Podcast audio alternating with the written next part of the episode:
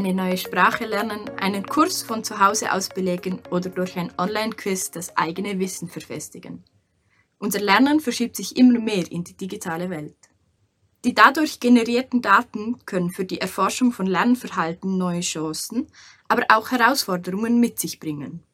Welche diese sind und was es mit dem Begriff Learning Analytics auf sich hat, wollen wir in der heutigen Podcast-Episode besprechen. Und damit, liebe Zuhörerinnen und Zuhörer, begrüße ich Sie ganz herzlich zu dieser neuen Episode des Podcasts Forschung mit, an und für Menschen, ein Podcast der Phil-Hum-Fakultät der Universität Bern, der sich mit aktuellen Themen aus der Sportwissenschaft, der Psychologie und der Erziehungswissenschaft auseinandersetzt. Ich bin Samira Senti und ich freue mich sehr, heute Frau Dr. Nathalie Borter vom Institut für Psychologie hier im Studio begrüßen zu dürfen. Herzlich willkommen. Vielen Dank für die Einladung. Vielen Dank, dass Sie gekommen sind.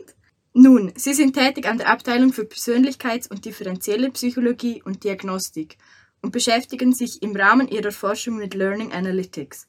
Frau Borter, was wird denn unter dem Begriff Learning Analytics genau verstanden? Also Learning Analytics bedeutet, dass man mit Hilfe von Daten versucht, den Unterricht zu verbessern oder in anderen Worten, dass man versucht, den Lernerfolg der Studierenden zu erhöhen.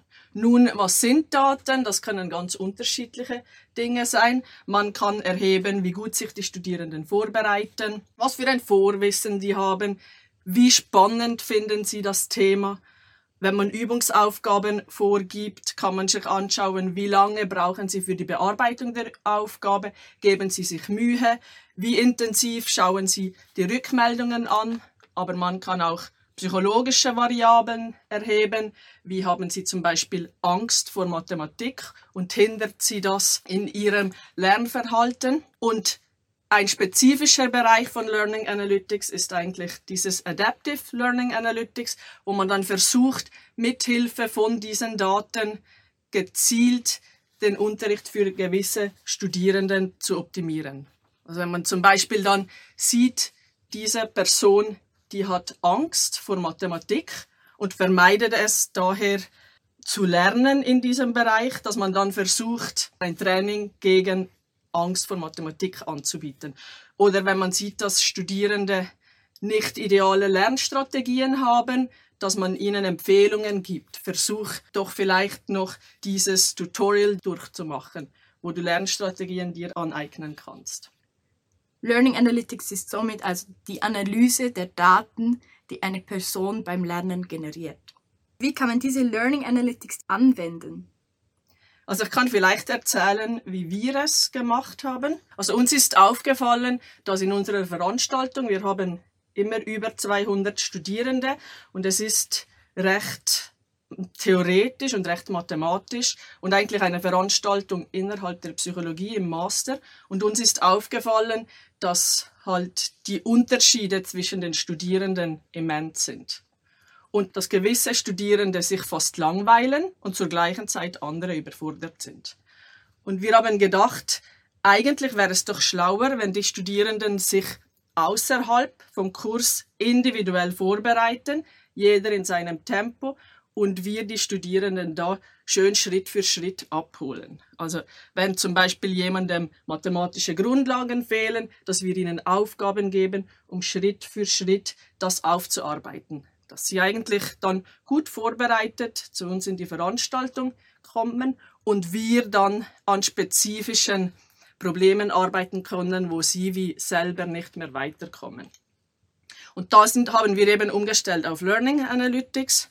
Wir haben angefangen, ganz viele Daten zu erheben, also zum Lernverhalten, zur Vorbereitung, aber eben auch psychologische Variablen und die dann auszuwerten. Wir haben auch den Studierenden Rückmeldungen gegeben, also dass sie zum Beispiel jeweils sehen, in diesem und diesem Bereich hast du noch Mühe, das und das gelingt dir schon gut.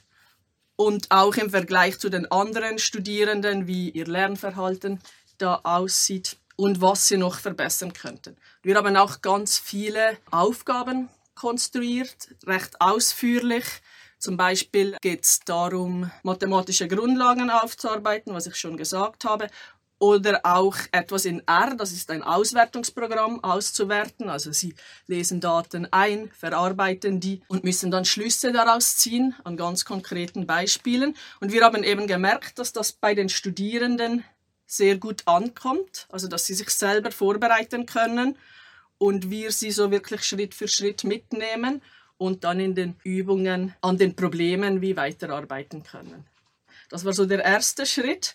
Und dann im nächsten Schritt haben wir halt angefangen, das wie auszubauen. Also weil es halt beliebt war, haben wir dann noch eine andere Veranstaltung umgesetzt.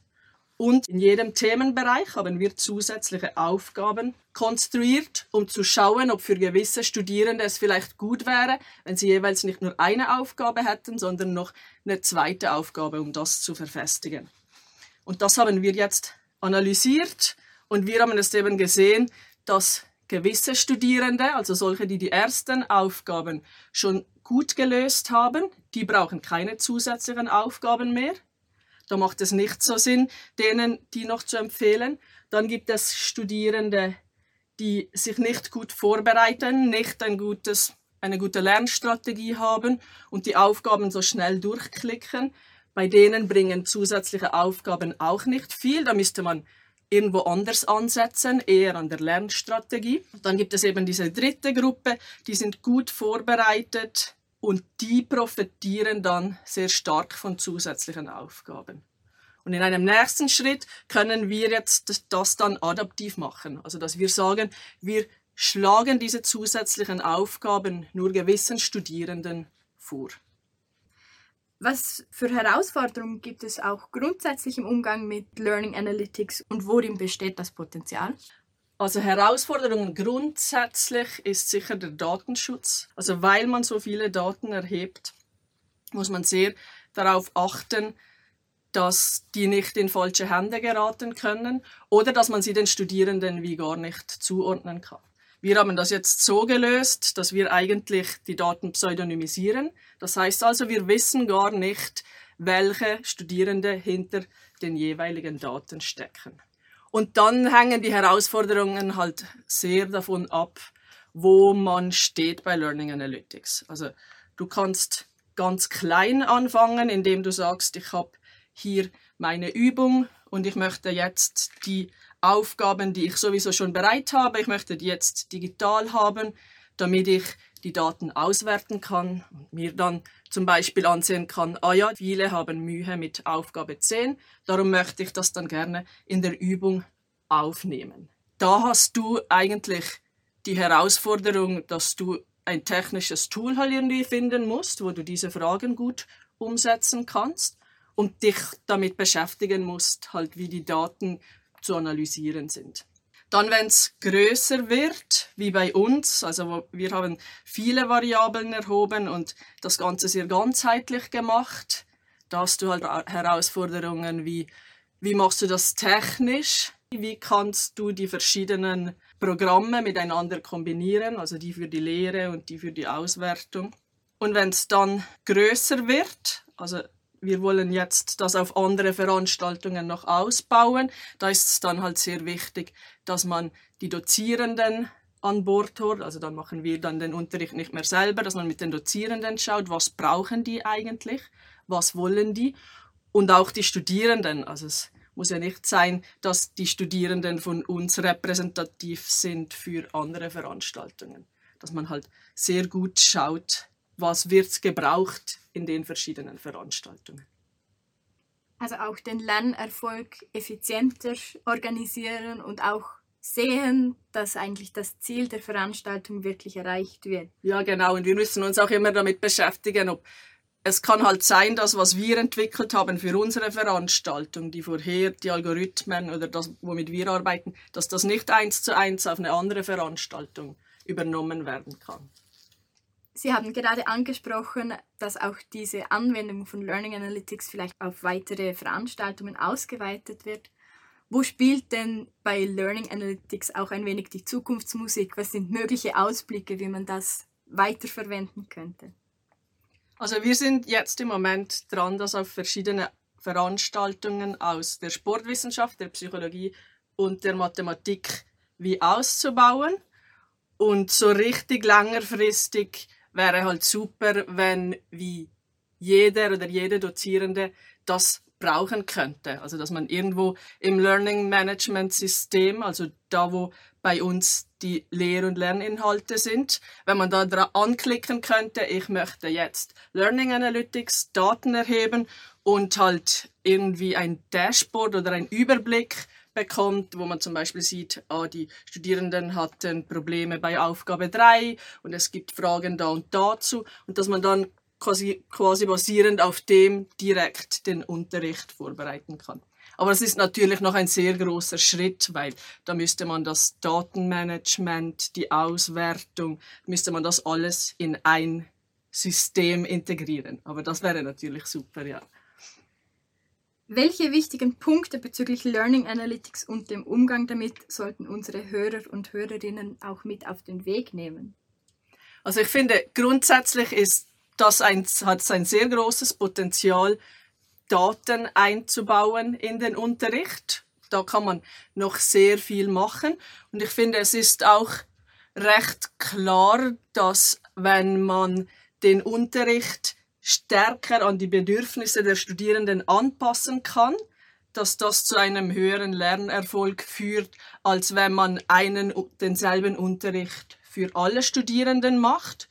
Wichtig finde ich auch noch, dass man eben diesen Datenschutz sehr, sehr ernst nimmt und in unserem Fall haben wir alles freiwillig gemacht. Das finde ich eigentlich auch wichtig. Also, dass die Studierenden dann immer noch selber entscheiden können, ob sie bei Learning Analytics mitmachen wollen oder nicht. Oder anders gesagt, wenn mir jetzt vorgeschlagen wird, mach doch noch zusätzliche Aufgaben, dass ich mich entscheiden kann, dass ich dann nicht mitmachen will. Oder auch wenn die mir nicht vorgeschlagen werden, dass ich sie dann trotzdem machen kann. Also so, dass alle Materialien offen sind und die Studierenden selber entscheiden können, ob man ihre Daten erhebt und wie sie lernen wollen. Das sind sehr interessante Aspekte, die du erwähnst. Auch, dass man einer großen Gruppe von Lernenden trotzdem ein individualisiertes Lernerleben auch bieten kann. Vielen Dank für all die spannenden Einblicke in das Thema Learning Analytics und auch vielen herzlichen Dank für das interessante Gespräch. Vielen Dank. Ich hoffe, liebe Zuhörerinnen und Zuhörer, dass auch Ihnen die Episode gefallen hat. Vielen herzlichen Dank fürs Zuhören und bis zum nächsten Mal.